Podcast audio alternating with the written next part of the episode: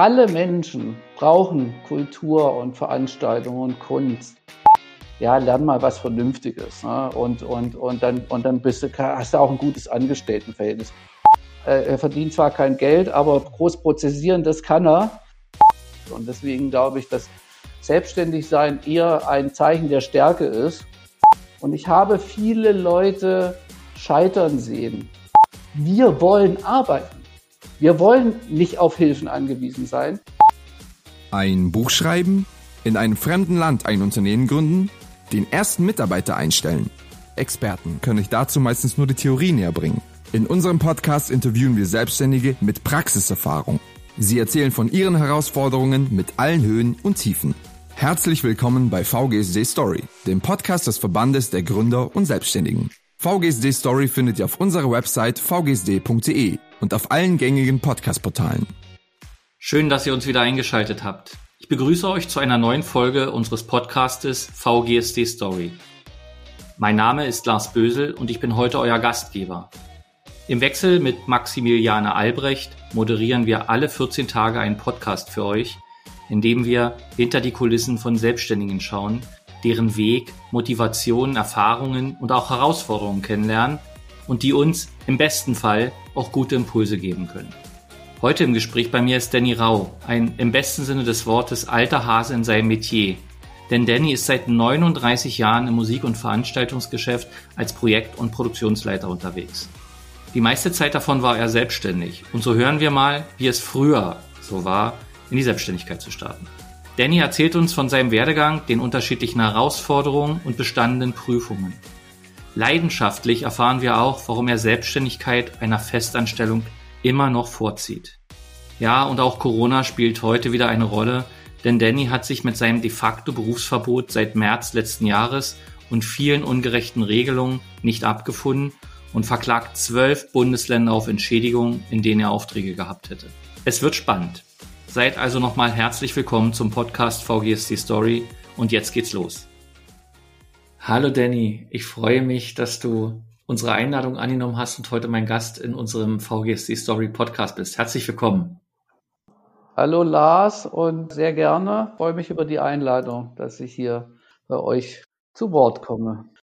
Unser Podcast dreht sich ja darum, dass wir hinter die Kulissen des Menschen schauen. Das heißt, mich interessiert, wer bist du? Wie bist du zu dem geworden, der du heute bist?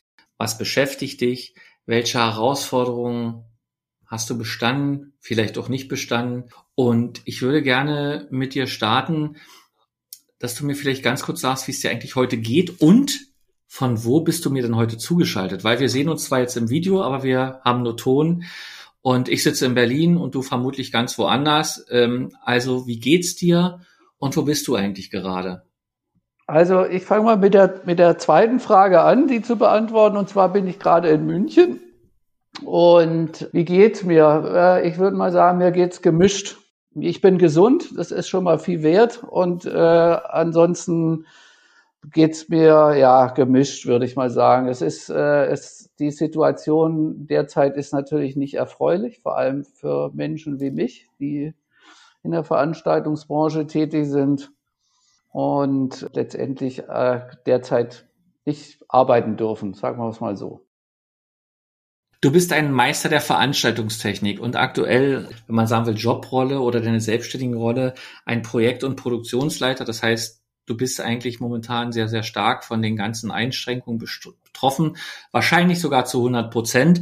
Da kommen wir später mal noch drauf, was du eigentlich daraus machst, etc. Und du bist ein Selbstständiger, der schon, ich bin jetzt nicht ganz sicher, ich glaube, über 26 Jahre selbstständig ist, was ja für die Selbstständigkeit eine unwahrscheinlich lange Zeit ist. Und ist das so erstmal?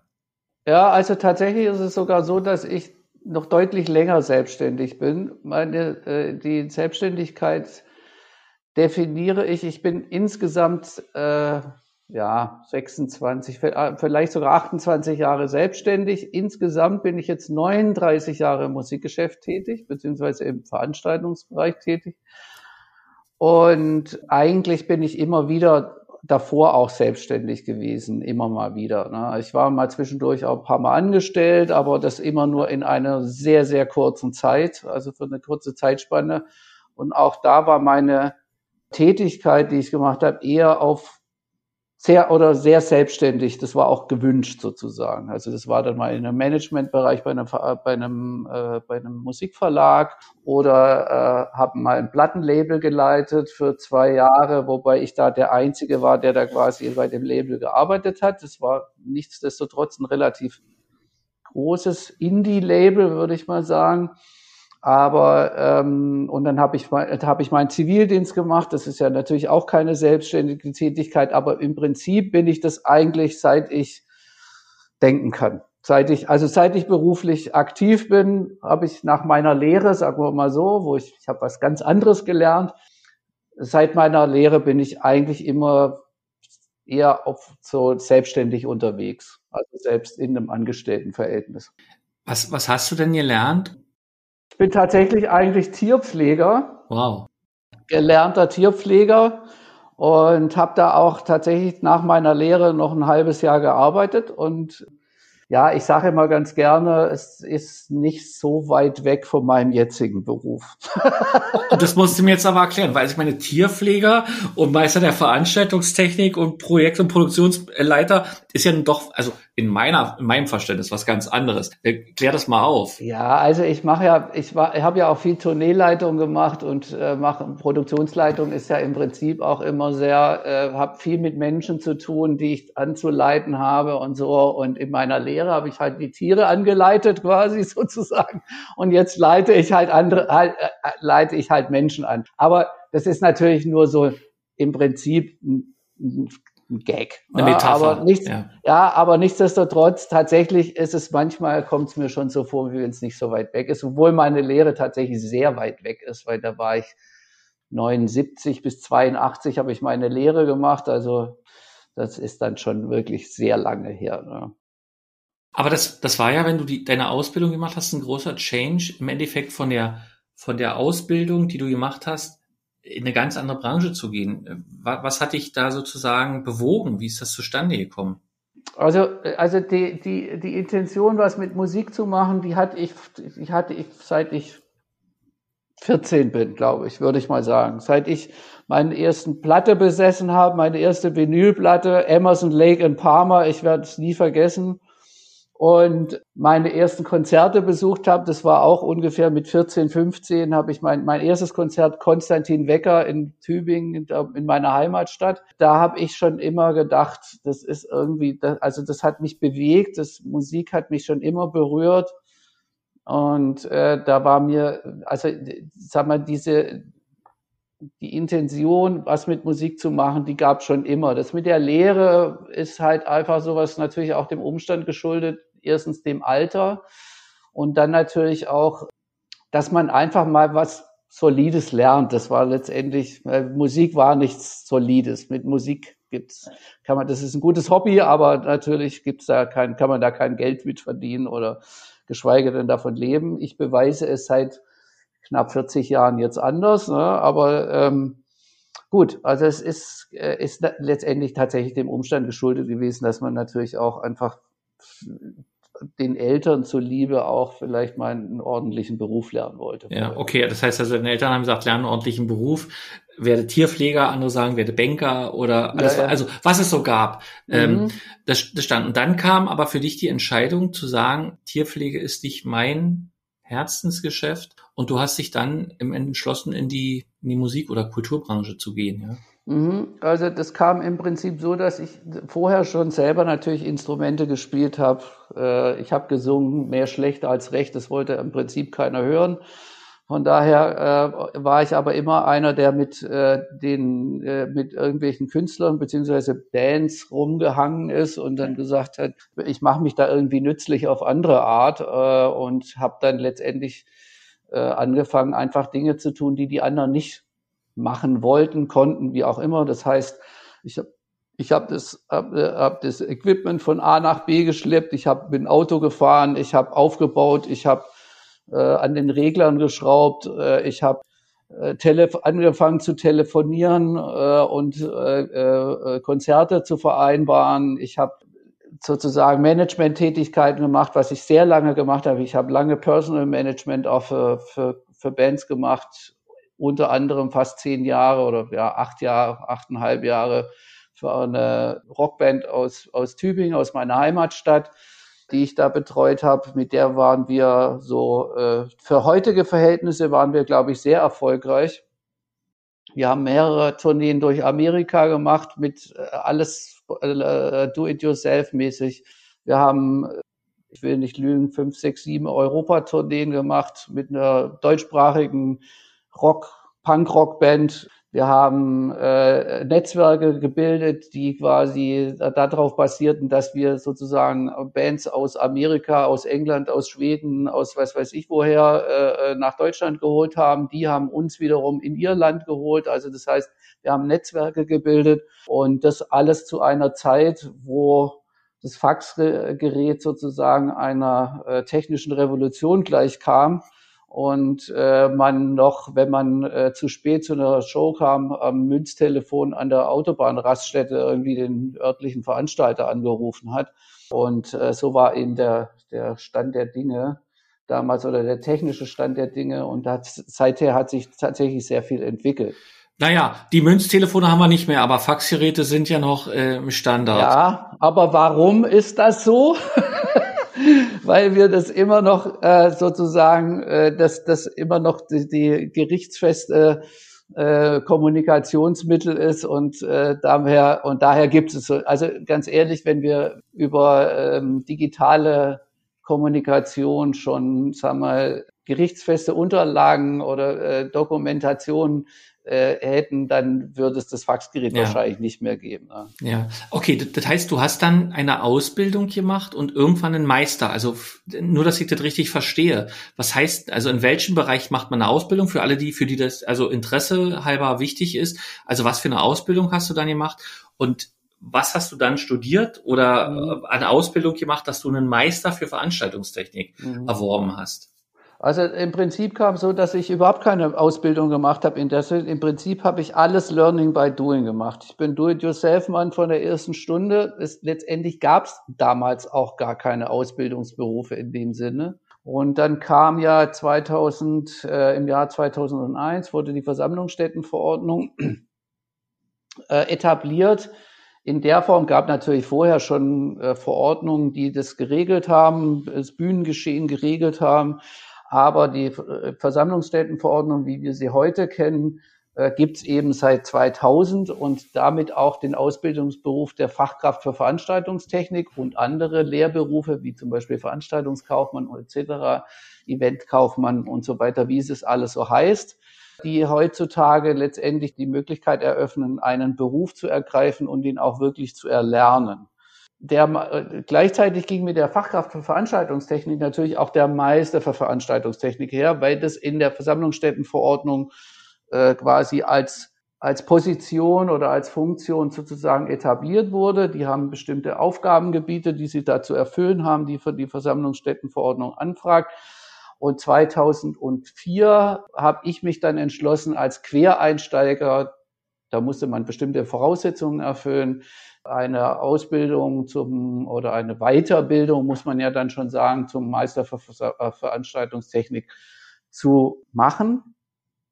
Das hat mich äh, zwei Jahre Ausbildung gekostet. Das habe ich natürlich nebenberuflich gemacht, musste es auch selber finanzieren. Das war nicht ganz günstig tatsächlich. Und habe dann nach 2006 äh, das mit einer erfolgreichen Prüfung abgeschlossen im fachspezifischen und im fachübergreifenden Teil und habe darüber hinaus auch eine, äh, die Ausbildereignung erworben. Also das heißt, ich darf auch ausbilden. Und das war, das war im Prinzip sozusagen eher dem Umstand geschuldet, dass es, also ich wollte es machen als für mich als Weiterbildung, weil ich lerne gerne, also auch in der Form, weil man lernt ja die ganze Zeit, ne? sonst wäre ich gar nicht zu dem in die Lage versetzt gewesen, als Quereinsteiger eben diese, diese Ausbildung machen zu können.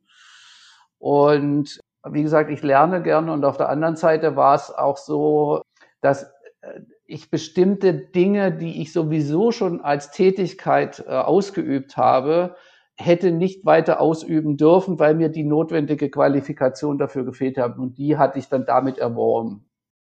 Hättest du so eine Tätigkeit auch in einer Festanstellung ausüben können? Oder ist dieses Tätigkeitsbild eigentlich ein klassisches selbstständigen Tätigkeitsbild? Also diese, diese Dienstleistung, die ich vollbringe, ist tatsächlich ein klassisches Selbstständigenbild. Ja. Und äh, das ist, äh, das, also ganz ehrlich, das, was ich an Tätigkeit mache, also wie meine, äh, auch meine Aufgabenstellung sich im, im Arbeitsalltag darstellt, ist, ist, durch, ist eigentlich in einem Angestelltenverhältnis überhaupt nicht zu erbringen. Ähm, weil das, äh, diese, diese Aufgabenstellung gibt's in einem, zum Beispiel in einem Theaterhaus nicht. Ja, das hätten mhm. die gerne, dass es so ist. Aber das gibt's einfach nicht. Und das ist, hängt, das hängt auch damit zusammen, dass die zum Beispiel diese, die Ausbildungsberufe, die es gibt, wie zum Beispiel den Meister für Veranstaltungstechnik, bestimmte Dinge äh, in ihrer, in, äh, in der, in den Lehrinhalten, die quasi da vermittelt werden sollen, auch zum Beispiel bei der Fachkraft für Veranstaltungstechnik, das halte ich für ein großes Manko übrigens, eigentlich nicht festgelegt ist. Zwar sagt man dem neuen Meister, es gibt ja sozusagen den sogenannten neuen Meister für Veranstaltungstechnik, sagt man diesem Ausbildung nach, dass es mehr projektbezogen sein soll. Erfahrungsgemäß ist es aber nicht. Ich arbeite auch als freier Dozent, bilde in diesem Zuge auch äh, Meister aus und auch äh, Eventkaufleute, Messekaufleute, Veranstaltungskaufleute und so weiter im Studiengang. Aber da sehe ich, habe ich halt tatsächlich einen relativ genauen Einblick darüber, was eigentlich an Anforderungen für den Meister gestellt werden. Okay. Also was der können soll am Ende des Tages. Ja. Und was er halt nicht meiner Ansicht nach nicht ausreichend tut oder tun können soll, sagen wir mal so, ist eben Projekte durchzuführen, Menschen anzuleiten, Personal zu führen, Personal zusammenzustellen und so weiter. Das ist eben nicht eine Grundvoraussetzung. Für mich ist der, der Meister für Veranstaltungstechnik soll für mich nicht eine bessere Fachkraft sein, sondern äh, es soll für mich jemand sein, der in der Lage ist, Projekte zu führen und äh, Menschen anleiten zu können. Und das sehe ich eben noch nicht gegeben in diesem Ausbildungsberuf. Wie sah denn dein Arbeitsalltag in deinen, in deinen Jahren der Selbstständigkeit vor Corona aus? Damit wir da vielleicht ein Bild haben. Was, was hast du tagsüber gemacht? Also was mhm. waren deine Hauptaufgaben, die dich auch erfüllt haben? Ich meine, jeder hat Büroarbeit, jeder muss Rechnungen schreiben, was weiß ich. Das sind alles Dinge, die man als Selbstständiger, Steuerberater, Steuerzeug, die man machen muss. Aber was hat dich 26 Jahre oder 28 Jahre, sagen wir über 20 Jahre angetrieben, in deinem Job erfolgreich zu sein? Und wie muss ich mir deine Arbeit denn vorstellen? Also meine, also vielleicht muss ich da ein bisschen ausholen, weil meine Arbeit hat sich natürlich entwickelt. Das hat mit einer, teilweise auch mit einer selbstgesetzten Aufgabenstellung, die sich durch das ergeben hat, was ich einfach getan habe. Das hat mhm. sich teilweise einfach auch entwickelt. Weil im Prinzip zum Beispiel Projektleitung oder, oder Produktionsleitung, das ist was, das machen das, das gibt es in vielerlei äh, ähm, äh, Konstellationen. Also wenn einer zum Beispiel bei einem äh, Technikdienstleister arbeitet, dann ist es für den auch ein Projekt. Also wenn er eine Aufgabe bekommt oder eine, eine An Anfrage bekommt für eine, zum Beispiel für eine technische Ausstattung für einen, für einen Künstler oder für eine Tournee oder für eine, für eine Veranstaltung, Event oder wie auch immer man sagen möchte, dann ist es für den Projekt, weil er bekommt es auf den Tisch und muss es bearbeiten. Bei mir ist es im Prinzip genauso. Wenn ich zum Beispiel einen Künstler mit einem, anfange mit einem Künstler zu arbeiten, ist es oft so, dann lerne ich den Künstler erstmal kennen, weiß, was der, wie der tickt sozusagen und äh, weiß auch, was der für Vorstellungen hat, wie zum Beispiel seine Tournee oder sein Konzert oder seine Veranstaltung, sein Event auch immer aussehen soll. Und dann fange ich quasi an zu arbeiten, indem ich sozusagen die Ideen, die auf der künstlerischen Seite ist, in, in, ein, äh, in, in das zu verwandeln oder das umzusetzen, was dann am Ende der Zuschauer zu sehen bekommt, nämlich das, das Konzert, die Veranstaltung, mhm. äh, die Tournee, wie auch immer. Und das ist alles, was da dazwischen liegt, ist sozusagen mein Aufgabenbereich, was die Technik, die Logistik, die, das Personelle, äh, das natürlich auch das Finanzielle und so weiter angeht. Das hängt ganz viel zusammen mit natürlich viel Büroarbeit, die mich sehr wohl auch erfüllt, weil es viel mit Kommunikation zu tun hat. Ich rede unentwegt mit Menschen, äh, die sozusagen dafür, äh, die wir die der Künstler und ich natürlich benötigen, um das überhaupt auf die Beine zu stellen. Weil das mache ich ja am Ende des Tages nicht allein. Da gehören Technikdienstleister dazu, Caterer dazu, Fahrer dazu, da gehören Merchandiser dazu. Äh, dazu gehören, äh, äh, wie gesagt, Technikdienstleister zum Beispiel dazu oder auch andere Leute, die einfach für die Umsetzung einer Veranstaltung notwendig sind. Und mit denen kommuniziere ich alle, genauso wie ich mit dem Künstler kommuniziere. Ich kommuniziere mit Veranstaltern, mit äh, Tourneeveranstaltern, mit örtlichen Veranstaltern und bringe das sozusagen zusammen, so dass es am Ende passieren kann. Das ist meine ja. Aufgabenstellung. Und ja, gelernt habe ich es halt, äh, wie gesagt, Learning by Doing. Das ist halt ganz viel auch mit, wie soll ich sagen, äh, der, der Fußballspieler oder der Fußballtrainer würde antizipieren sagen, hm. äh, sagt äh, das im Prinzip sich das vorzustellen, wie soll das am Ende aussehen und das dann auch letztendlich dahin zu führen, wie es aussehen soll. Ja. Was hat sich denn geändert in deinem Arbeiten zwischen, ich sag mal, deinem Start oder deinen ersten Erfolgen ähm, bis zu der Zeit vor Corona? Wie hat sich deine Arbeit verändert? Hat die sich überhaupt verändert? Oder ist der Grundtenor der Arbeit, die du als Selbstständiger tust, eigentlich gleich geblieben? Also ich würde mal sagen, der Grundtenor ist der gleiche geblieben, aber was natürlich sich geändert hat, ist natürlich erst einmal die, also die ganzen Anforderungen natürlich, weil das Musikgeschäft sich natürlich wahnsinnig geändert hat. Ne? Also auch was das Ding, allein schon nur das, wo ich angefangen habe, hat der Künstler quasi noch sein Geld damit verdient, indem er Tonträger verkauft hat, weil das einfach damals lukrativ war. Heute ja. verdient man an den Tonträgern nichts mehr. Das heißt, die Veranstaltungsbereich beziehungsweise der, der, der Konzertbereich hat sich geändert. Ich muss vielleicht auch nochmal dazu sagen, dass ich ja nicht nur im musikalischen Bereich tätig bin, sondern auch andere Veranstaltungen betreue. Aber ich glaube, das macht es für die Leute, für viele Menschen veranschaulicht es sich am besten, wenn man das an der Musik, an der musikalischen oder an der, bei der, an der Musik sozusagen ausrichtet, weil da gehen Leute hin, die können das sehen und da kann man sich, glaube ich, schon auch vorstellen, wenn man es möchte natürlich, wie komplex diese Angelegenheit ist. Ja.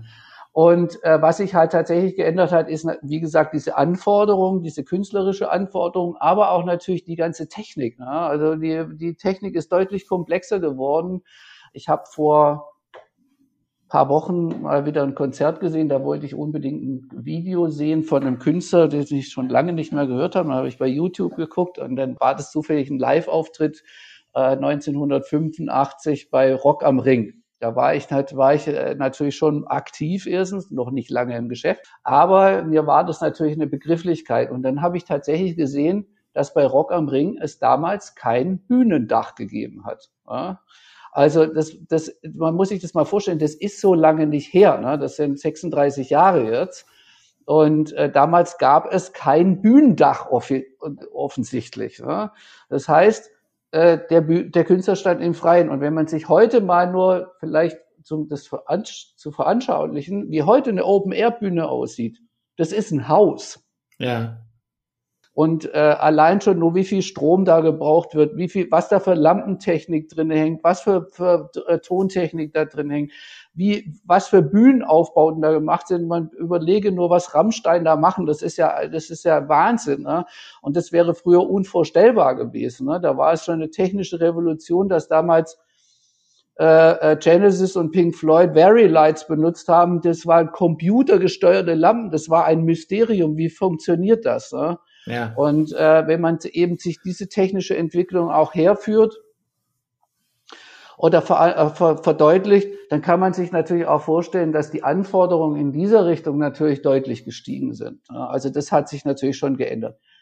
Nochmal vielleicht auf die Frage, grundsätzlich ist es schon so, dass ich eigentlich das, was ich, die Tätigkeit, die ich mache, ist vielleicht komplexer geworden, aber an sich, von der Tätigkeit an sich, hat sich nichts geändert. Ja, Kommunikation und Menschen zusammenbringen ist im Endeffekt ein Kernpunkt auch deiner Arbeit, ja. Ja. Jetzt interessieren mich natürlich mal die Brüche. Du bist jetzt so viele Jahre, also 26, 28 Jahre, also weit über 20 Jahre selbstständig. Du hast mir zum Anfang erzählt, dass du auch ein paar Phasen hattest, wo du angestellt warst. Mhm. Kannst du mir darüber sagen, warum ist das passiert? Also, wo waren die Brüche in dieser Zeit?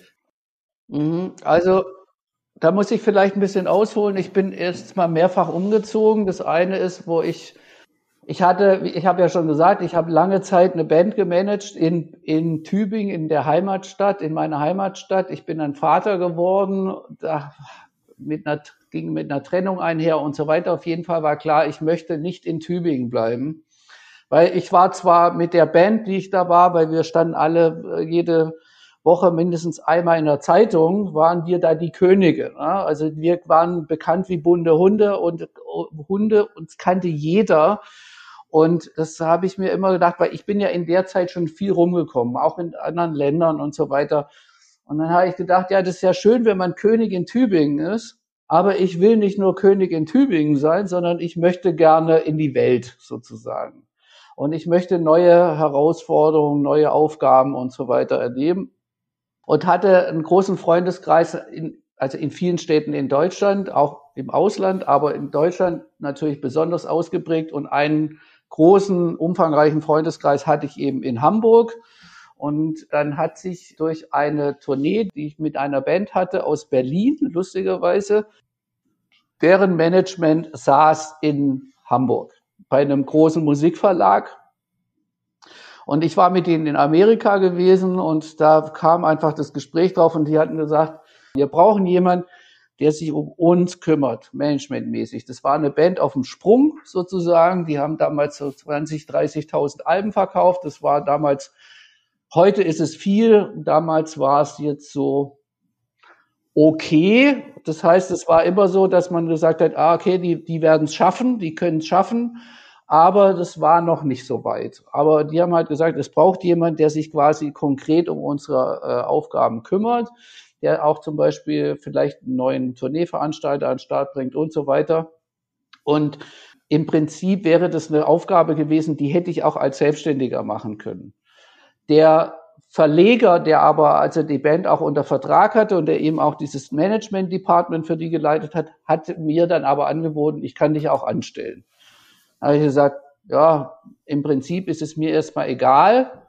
Hauptsache, ich kann diese Aufgabe machen, weil ich fand es spannend, ich fand es toll, ich wollte das machen ich kam mit der Band gut klar, mit denen ich teilweise heute noch freundschaftlich verbunden bin. Ich sehe die zwar sehr selten, aber das ist schon, das, da, da hat sich auf jeden Fall was gebildet. Und äh, so kam es sozusagen, dass ich dann die Möglichkeit hatte, äh, von aus, aus, aus, meiner, aus meinem Königreich Tübingen sozusagen nach äh, Hamburg zu ziehen und eine neue Aufgabe zu machen.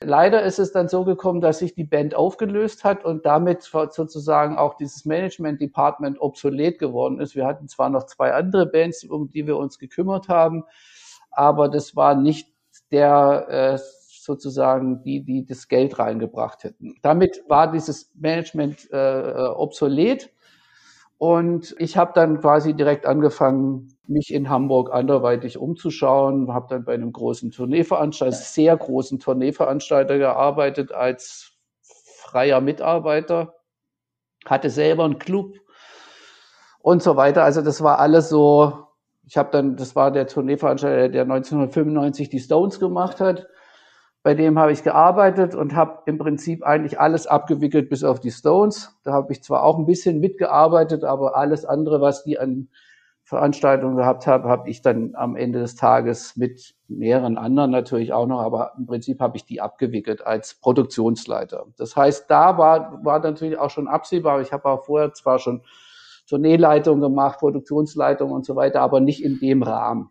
Das heißt, du hast aber deine Selbstständigkeit dann für diese Zeit nicht aufgegeben, weil es dir schlecht ging, sondern weil einfach die Rahmenbedingungen so waren, dass es besser war, eben für die Zeit eine Anstellung anzunehmen. Ja, im Prinzip hatte ich sogar auch mein Gewerbe laufen in der ja. Zeit. Also ich habe auch tatsächlich nebenher immer äh, äh, selbstständige Tätigkeiten gemacht. Ich war mit, mit anderen Bands auf Tournee und so weiter. Das konnte ich nebenher Gott sei Dank irgendwie ausüben, so dass ich letztendlich auch diesen Kontakt für eine selbstständige Tätigkeit und die Auftraggeber nicht verloren habe in der Zeit. Und wo ich dann in Hamburg aufgehört habe, da, das hatte auch persönliche Gründe, hatte ich das Angebot von einer sehr großen deutschen Band, die ein kleines Label hatten, die Möglichkeit, denen ihr Label als Labelmanager zu übernehmen. Auch das wieder im Angestelltenverhältnis und in Berlin. Das heißt, ich bin dann nach Berlin gezogen und habe dann dort als an, im Angestelltenverhältnis im Prinzip den ihr Label geleitet, wo die selber nicht drauf sein wollten, aber andere Bands drauf hatten, äh, äh,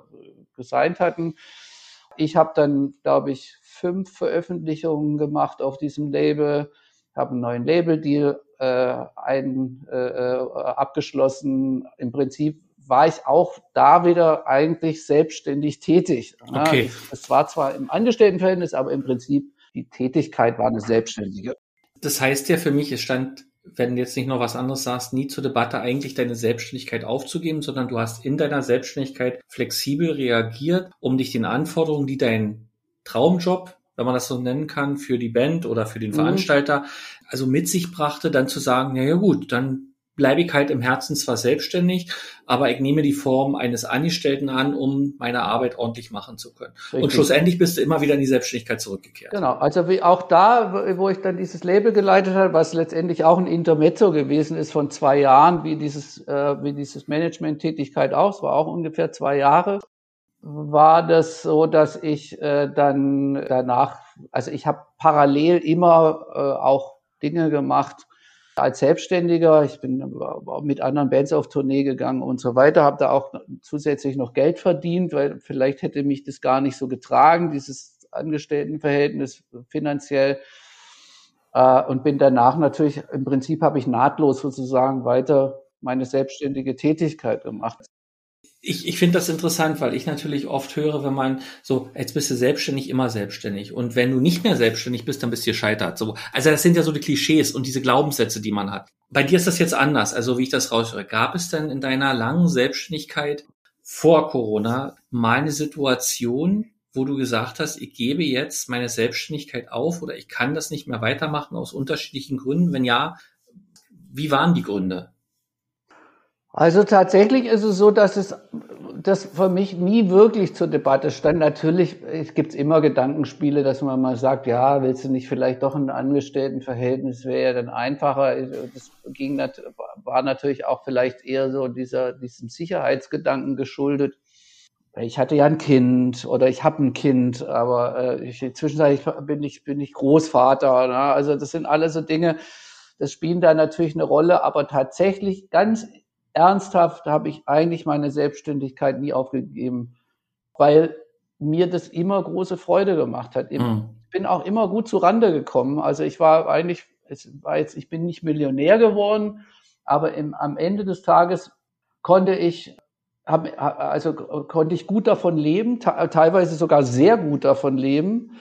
Das war mal, mal besser, mal schlechter, aber im Prinzip konnte ich immer sehr gut davon leben und ich konnte mir fürs Alter Geld zurücklegen. Ja, also das heißt, im Prinzip habe ich eigentlich alles erfüllt, um für mich ein sicheres Gefühl zu haben. Und, ja. das, und das ist bis, im Prinzip ist es bis heute nicht weg, weil ich weiß, dass ich es kann.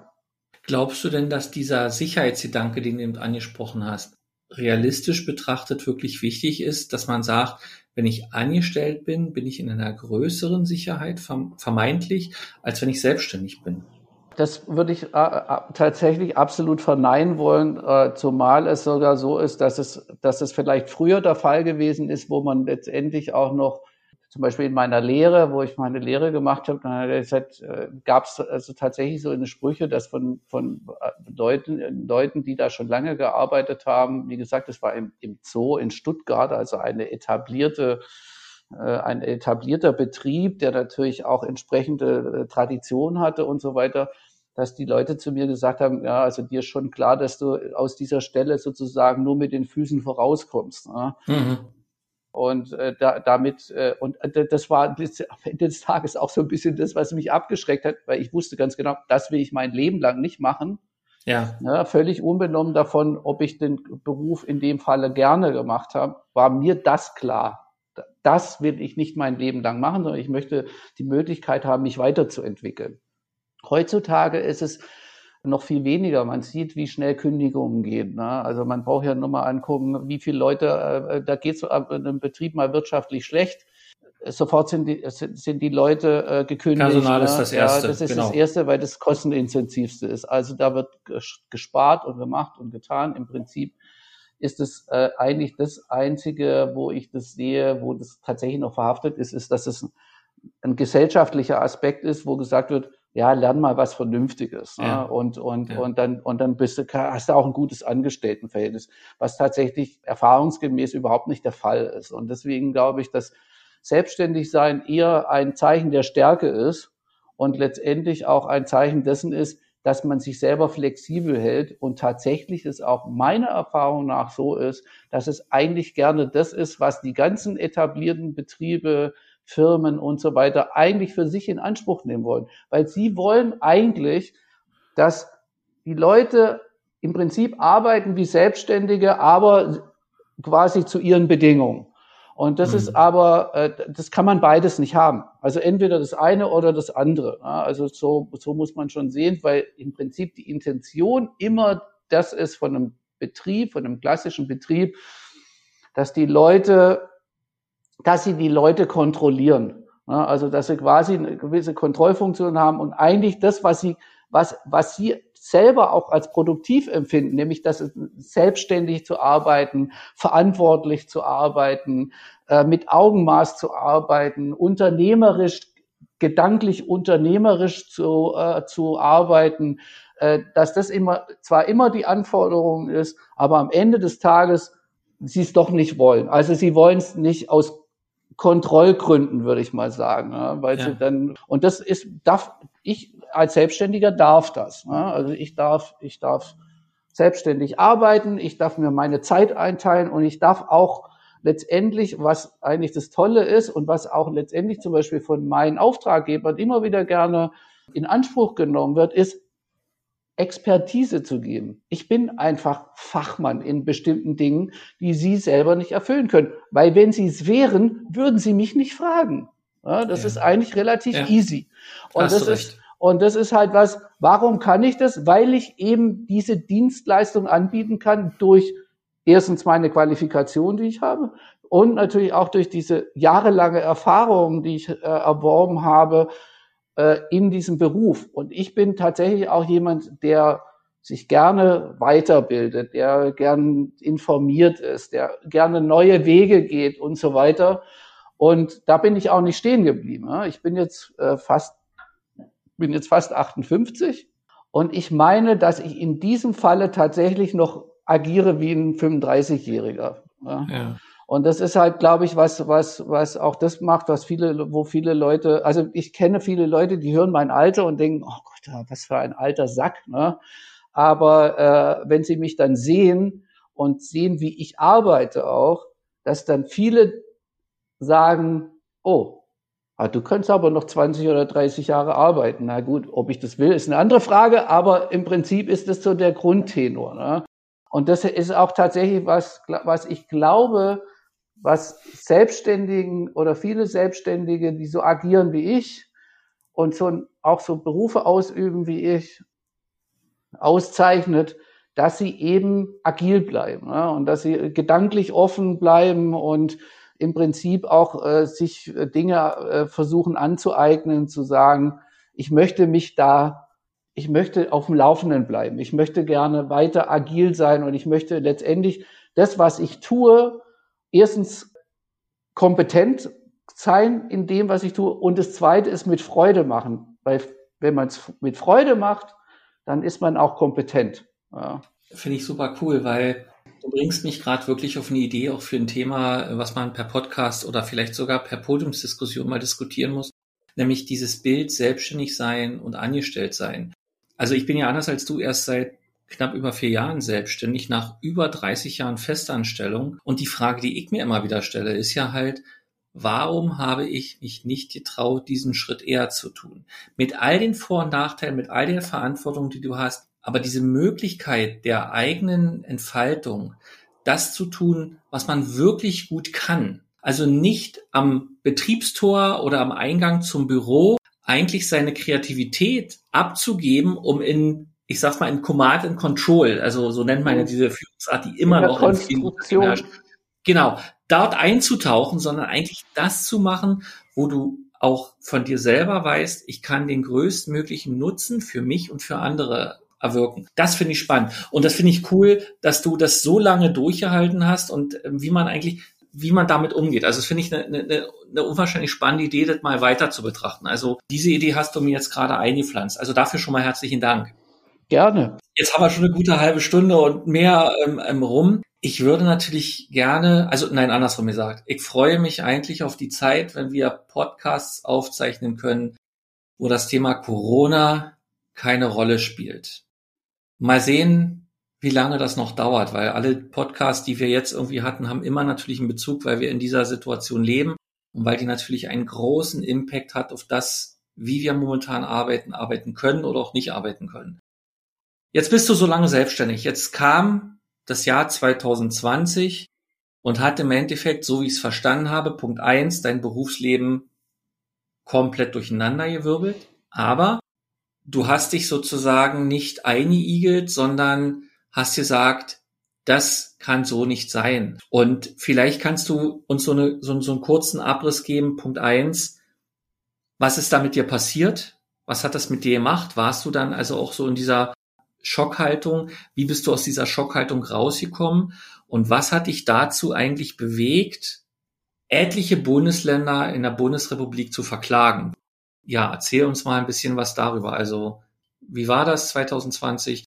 Wie ist es bis heute? Also tatsächlich ist es so, dass ich vor, also in, der, in dieser Corona-Zeit war so, also sagen wir so, wo das Thema aufkam, das war ja schon tatsächlich Anfang 2020 war das schon immer so, schwaberte das irgendwo rum. Im Februar ging das so los. Ja, genau. ja, schon teilweise schon Mitte Januar. Ich weiß es noch, dass wir Mitte Februar angefangen haben. Da, ich hatte dann verschiedene Jobs, was eigentlich relativ außergewöhnlich war tatsächlich für Anfang des Jahres, wo ich ein bisschen Geld verdient habe und so. Das war auch alles gut. Und dann gab es eben eine Tournee mit meinem Künstler Max Herre, mit dem ich schon über sehr lange Zeit arbeite, also achteinhalb Jahre jetzt. Und der letztendlich, äh, das, das sollte es eine Tournee geben. Wir haben dann geprobt, also das, ich hatte das natürlich alles vorbereitet und so weiter. Dann haben wir eine Probe gemacht, technische Proben, musikalische Proben und so weiter. Dann sollte es das erste Konzert geben in Zürich. Das wurde abgesagt. Ja, und zwar wegen Corona. Da durfte man schon gar nicht mehr über die Grenze sehen. Das war der 1. März 2020. Da war es aber tatsächlich noch so, dass wir dann weiter geplant haben und tatsächlich auch glaube ich, acht oder neun Konzerte gemacht haben. Das letzte hat dann am 14.03. stattgefunden. Das heißt, das war mein richtig offiziell letzter Job, den ich gemacht habe. Wir waren so mit die letzten, die eigentlich noch auf Tournee gewesen sind. Und der 14.03. war dann auch so, dass wir äh, produktionsseitig mit dem Management und dem, mit dem Tourneeveranstalter und dem örtlichen Veranstalter alle zusammen eigentlich entschieden haben, von jetzt auf nachher zu sagen, wir machen diese Veranstaltung ohne Publikum, weil es uns einfach zu riskant ist. Also das war letztendlich eine verantwortliche Entscheidung, die wir, die wir da getroffen oder eine verantwortungsbewusste Entscheidung, die wir da getroffen haben, und haben dann das Konzert aber trotzdem gespielt, nämlich als Streaming-Konzert. Ich würde mal sagen, das erste Streaming-Konzert, was es in dieser Zeit gegeben hat. Aber ab dann hatte ich keinen Job mehr. Ich war, und ganz ehrlich, mir war auch relativ schnell klar, dass das nicht wie von der Politik sozusagen offiziell kommuniziert eine Sache gewesen ist, die wahrscheinlich im Sommer vorbei ist. So hat man ja immer getan. Genau. Und ich habe mir schon gedacht, mh, hm, ich sehe das nicht so. Und das hat sich auch tatsächlich immer mehr verfestigt. Und ich habe über zum Beispiel dann, da gab es ja dann diese Möglichkeit, Corona-Hilfe zu beantragen und so weiter, wo ich auch mehr oder weniger davon partizipieren konnte. Es gab dann äh, Hilfen, die ich zurückbezahlen musste, was natürlich eine Katastrophe gewesen ist für mich, weil letztendlich natürlich eigentlich die finanziell klar war, dass sich die finanziellen Mittel relativ schnell erschöpfen. Und bei mir verdichtete sich der Gedanke, erstens, das hört im Sommer nicht auf, sondern das wird uns tragen bis mindestens Ende des Jahres, wahrscheinlich sogar noch länger, wie sich das jetzt bewahrheitet. Ne? Also wir sind ja in einer Situation, wo sich genau das bewahrheitet. Hast du Hartz IV beantragt?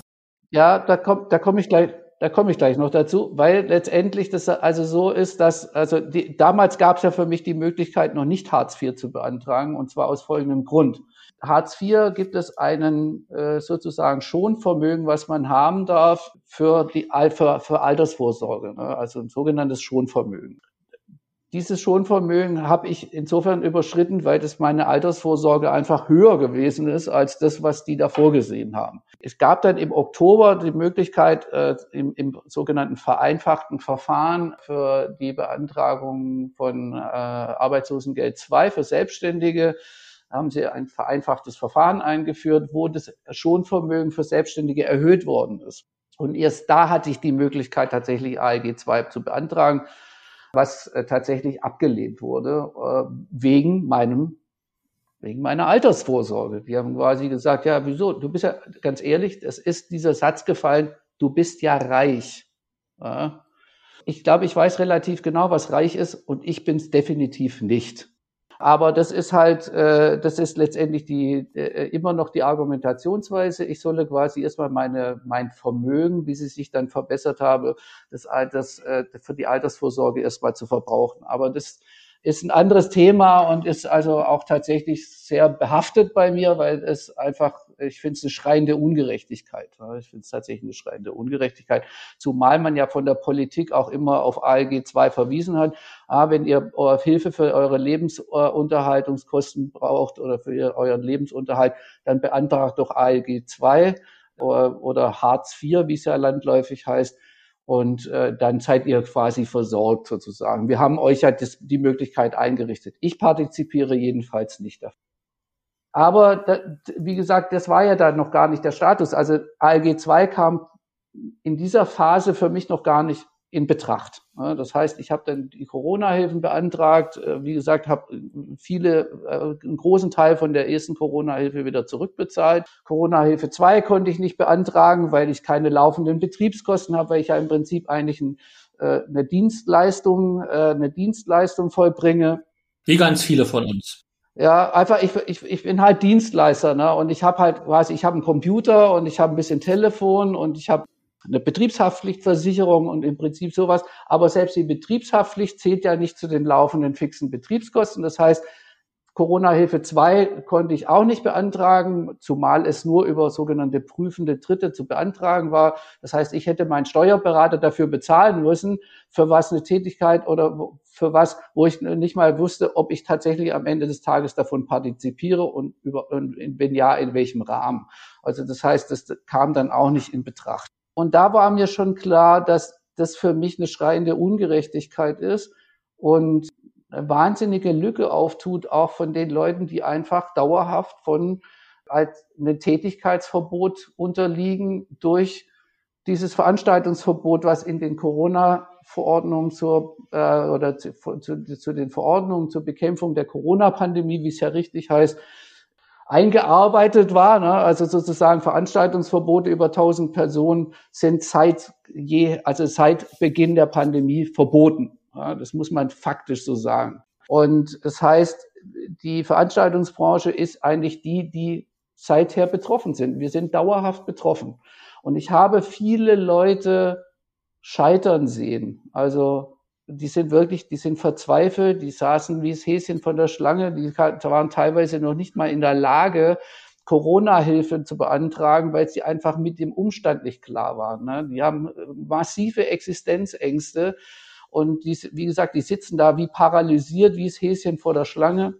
Und ich bin einfach Krisen, ich bin krisenerprobt in vielerlei Hinsicht und habe mir dann gesagt, okay, das kann ich so nicht stehen lassen ich möchte gerne, dass diese Leute, dass den, den Leuten wie mir eben auch, natürlich habe ich es auch für mich getan, aber ich habe es für viele Leute getan, für viele Betroffene, die eben durch dieses Tätigkeitsverbot betroffen sind.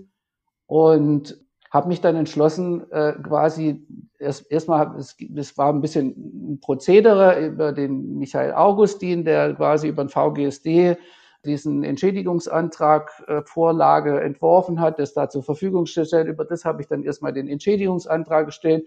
Der ist natürlich dann abgelehnt worden und dann habe ich mich mit ihm in Verbindung gesetzt und habe gesagt, Entschuldigung, ich sehe, das gibt es eine schreiende Ungerechtigkeit. Ich sehe eine wahnsinnige Lücke da drin, quasi eine Gerechtigkeitslücke, können wir die nicht irgendwie angehen? Und äh, dann hat er gesagt, hat, haben wir mal so meine Situation abgeklopft. Das hing dann auch mit meinem Alter zusammen und mit dem eben, was, was ich wie ich bisher agiert habe, also auch mit meiner Altersrückstellung und so weiter. Also solche Dinge haben wir dann abgeklopft und hat er gemeint, ich glaube, du hast gute Chancen, dass wir mit dir erfolgreich eine Klage, den Klageweg beschreiten können. Bei einer Klage ist es ja nicht geblieben. Ja, ja, genau. Aber das heißt, das heißt, wir haben dann auch die Situation abgeklopft und dadurch, dass ich eben im Veranstaltungsbereich tätig bin und meine Dienstleistungen eben an verschiedenen Orten vollbringe, sozusagen, war dann relativ schnell klar, dass ich eine, eine, eine, eine äh, Entschädigungsforderung sozusagen nicht einklagen kann, nur an meinem Betriebssitz sondern dass ich im Prinzip dadurch, dass ich eben äh, meine, meine Tätigkeit an verschiedenen Orten vollbringe und da quasi hypothetisch Einkünfte hätte erzielen können, sozusagen überall Anträge hätte ste hab stellen müssen für das, was mir nachweislich an Einkünften entgangen ist. Was äh, durch die durch die ablehnenden Bescheide, die es dann natürlich gab. Also ich habe dann im Oktober hatte ich das dann so weit, es hat mich fast eine Woche gekostet, überhaupt mal was mal rauszufinden wo ich überhaupt die Anträge äh, stellen hätte müssen, weil das in jedem Bundesland anders ist. Teilweise sind die Regierungspräsidien, teilweise sind die Regierungen zuständig, also die, Landes, die Landesregierung, teilweise die Regierung der Regionen zuständig, teilweise das örtliche Gesundheitsamt und so weiter. Und es waren immerhin für 25 Konzerte beziehungsweise Veranstaltungen habe ich dann Entschädigungsanträge gestellt, die wurden abgelehnt und das heißt, das wäre, war dann die Grundlage, um gegen diese Bescheide zu klagen. Und das habe ich gemacht. Das sind insgesamt zwölf Klagen in äh, elf Bundesländern, die jetzt peu à peu erhoben worden sind. Also wir haben jetzt äh, insgesamt bereits acht eingereicht. Es folgen noch vier weitere Klagen. Da mussten noch behördeninterne Widerspruchsverfahren durchschritten werden, aber das wird eben soweit kommen und ich denke eben bis Ende des äh, bis äh, Ende März, das wird ja dann später ausgestrahlt, werden wir alle Klagen eingereicht haben. Vielleicht auch bis Mitte April, man wird es sehen, wie sich das jetzt entwickelt. Das heißt, es ist noch keine Klage entschieden. Nein, es ist noch keine äh, Klage entschieden. Es gab natürlich Schreiben, es gab Stellungnahmen der gegnerischen äh, Parteien äh, oder der, der, der Klagegegner sozusagen, gab es Stellungnahmen und so weiter. Das ist jetzt halt einfach ein Prozedere, was ein Ding, was sozusagen äh, forciert werden muss, auch teilweise, weil das die Mühlen äh, malen langsam in dieser und äh, das ist ein langwieriges Verfahren. Das ist also kein Sprint, sondern das ist ein ganz klarer Marathon. Und vor Mitte des Jahres, zweite Jahreshälfte, denke ich mal, werden wir da äh, äh, vielleicht mal den, den ersten Prozess oder die erste Verhandlung erleben. Hast du es bereut, diese Klagen, diesen Klageweg beschritten zu haben bis jetzt?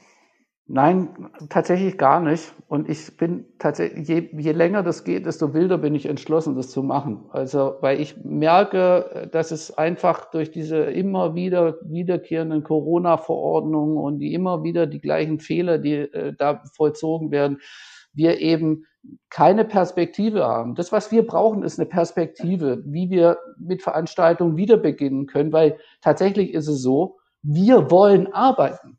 Wir wollen nicht auf Hilfen angewiesen sein, aber uns wird es verweigert zu arbeiten.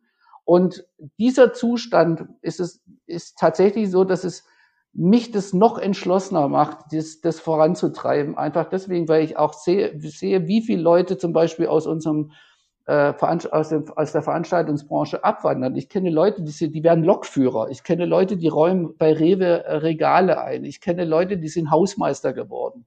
Alles hochqualifiziertes Personal, die letztendlich, wenn man es einfach ganz auf eine ganz pragmatische Art und Weise runterbricht, uns im Veranstaltungsbereich verloren gehen.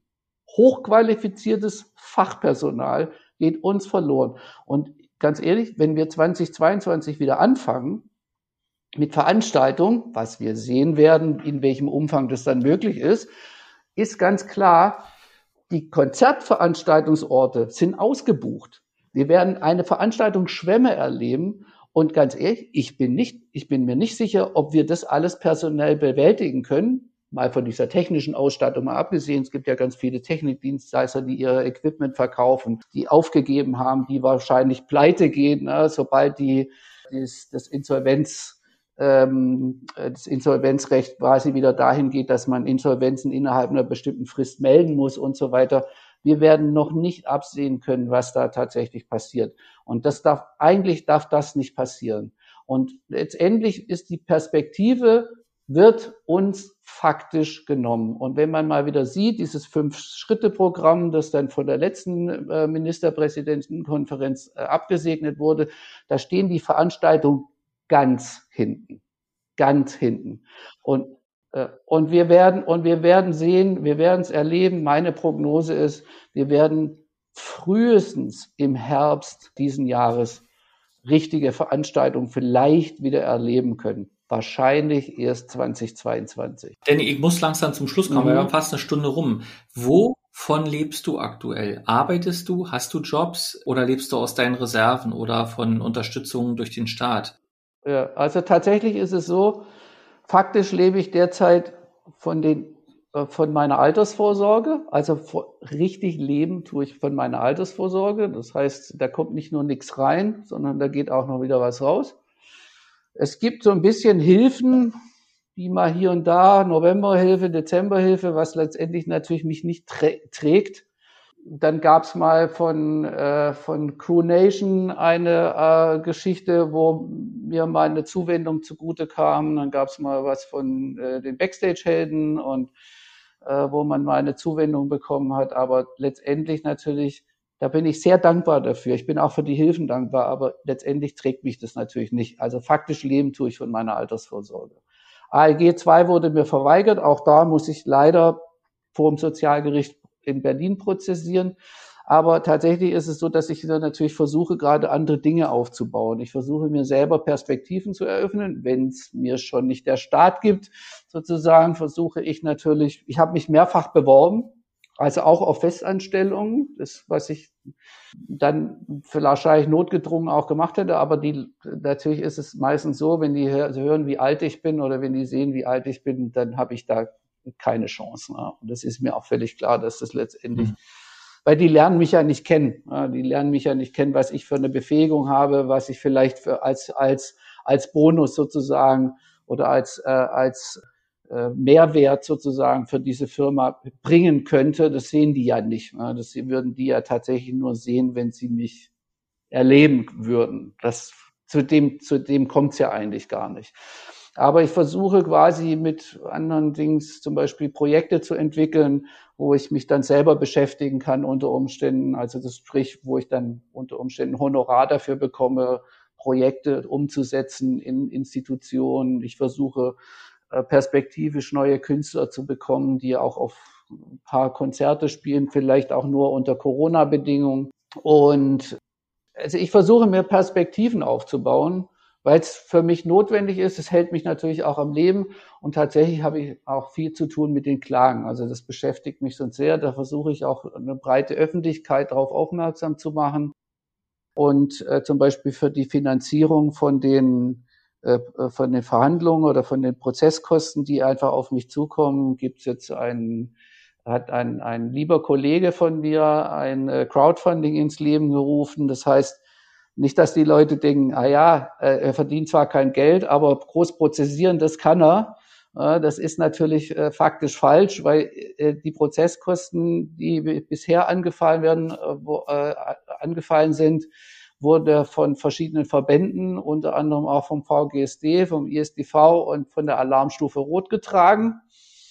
Und da bin ich, sonst hätte ich das, könnte ich das gar nicht machen. Und den Rest müssen wir über irgendwie gucken, ob wir es übers Crowdfunding äh, zu, zu, äh, zusammenbekommen. Es ist bis dato leider noch nicht so gut angelaufen, wie wir es uns vielleicht erhofft haben. Ich bin natürlich für jede Spende dankbar. Aber da ist noch ein langer Weg hin, wie für vieles. Und ich merke, dass im Prinzip alle Herausforderungen, die, die sich mir stellen, ist ein Marathon, das ist kein Sprint. Also weder mir selber Perspektiven zu, äh, zu erarbeiten, noch diese, diese äh, Prozesse oder diese, diese, diesen Klagenweg zu gehen. Also wir verlinken natürlich alle Informationen. Unser Podcast wird ja ein bisschen zeitverzögert ausgestrahlt. Wenn das Crowdfunding noch aktuell ist, verlinken wir selbstverständlich auch die Crowdfunding-Aktion. Das machen wir alles in den Shownotes, da, da könnt ihr alles finden Ich muss leider zum Schluss kommen. Ich habe noch eine Frage. Was wäre dein größter Wunsch für die Zukunft? Also mein größter Wunsch für die Zukunft ist, wäre, dass wir wieder schöne Veranstaltungen ohne Abstand haben und äh, wir, ich wieder mit meiner, mit meiner Tourgang unterwegs sein kann und schöne Veranstaltungen erleben können. Weil tatsächlich ist es so, die Menschen, alle Menschen brauchen Kultur und Veranstaltungen und Kunst für Herz, Leib und Seele. Das ist, das ist einfach so. Für den Kopf und für den Geist. Und ich kann es nicht oft genug sagen. Und wir alle wollen lieber arbeiten, als irgendwas anderes zu machen, weil das ist das, was wir mit Freude, mit Herzblut und, und mit Kompetenz auch machen. Weil wir können es gut. Wir können es sehr gut. Und das ist genau das, was wir wieder wollen. Und ich glaube, das ist schon mein, mein Wunsch. Und natürlich, ich möchte gerne gesund bleiben. Ich möchte meine Enkel aufwachsen sehen. Und ich möchte noch ein im Prinzip ein schönes Leben haben, ohne große, hoffentlich nicht so viel Sorgen zu haben, wobei wir genug Aufgabenstellungen haben, äh, gesellschaftlicher, äh, wirtschaftlicher und auch politischer Natur. Also an, an Herausforderungen wird es uns nicht mangeln, würde ich mal sagen. Danny, herzlichen Dank ähm, für die Einblicke in deinen Job, in dein Leben, in das, was dich antreibt, das, was dich nicht verzagen lässt, in die Energie, die du hast, in diese Klagegeschichte einzutreten, die nicht nur für dich ist, sondern für ganz viele von uns, die davon betroffen sind. Dafür herzlichen Dank. Ähm, herzlichen Dank an euch, die uns zugehört haben. Wenn ihr Anmerkungen habt, äh, schreibt uns gerne eine Mail an podcast.vgsd.de. Bewertet uns gerne auf den Portalen. Ihr findet uns ja mit unseren Podcasts auf allen gängigen Podcast-Portalen, die es so gibt. Natürlich auch verlinkt auf unserer VGSD-Seite. Und ich freue mich jetzt schon auf die Zeit, wenn wir die Podcasts vielleicht nicht mehr über die Ferne machen müssen, sondern uns mal sehen und uns auch äh, live wiedersehen können. Ich bleibe da voller Hoffnung, auch wenn es wahrscheinlich ja noch eine Weile dauert. Danny, herzlichen Dank. Herzlichen Dank an euch, die uns gehört haben. Sehr gerne. Und, sehr, und vielen Dank auch an die Leute, die mir so lange zuhören. Ich weiß, ich rede gerne und viel, aber ich hoffe, es hat, es, ich konnte da was vermitteln. Und ich freue mich auch über jeden, jeder, der sich irgendwie äußert, auch wenn er nicht mit mir einer Meinung ist. Aber es ist, es ist mir im Prinzip wichtig, die Leute auch abzuholen und wie du schon richtig sagst, ich mache das nicht für mich, sondern ich oder, oder sag mal nicht nur für mich, aber ich mache das für alle Betroffenen, denen es vielleicht sogar noch schlimmer geht als mir, weil die vielleicht nicht handlungsfähig sind. Ich bin's und deswegen mache ich's. Wir berichten ja auch über, über die Verfahren bei uns auf der VGSD-Webseite in den News. Das heißt also, ihr könnt weiterverfolgen, was da passiert, was da auch nicht passiert. Und im Zweifelsfall machen wir einen weiteren Podcast, wenn es dann Ergebnisse gibt, was da rausgekommen ist. Das wäre schön. Und vielleicht auch mit dem, was ich dann vielleicht sonst an Aufgaben noch mache. Also wenn das mal abgeschlossen ist, wenn ich dann mal wieder schöne Dinge zu berichten habe über schöne Konzerte, Veranstaltungen, was auch immer, die ich dann begleiten und betreuen darf. Gerne. Lars, ich bedanke mich ganz herzlich bei, bei dir und auch beim VGSD, dass ihr mich zu Wort habt kommen lassen und natürlich auch dem VGSD für die Unterstützung in diesem, auf meinem Klageweg. Super. Ja, herzlichen Dank. Das war unser Podcast. Eine schöne Zeit und bis zum nächsten Podcast. Ich freue mich. Tschüss, das war Lars. Tschüss. Und der Danny. Ciao. VGSD Story findet ihr auf unserer Website vgsd.de und auf allen gängigen Podcast-Portalen.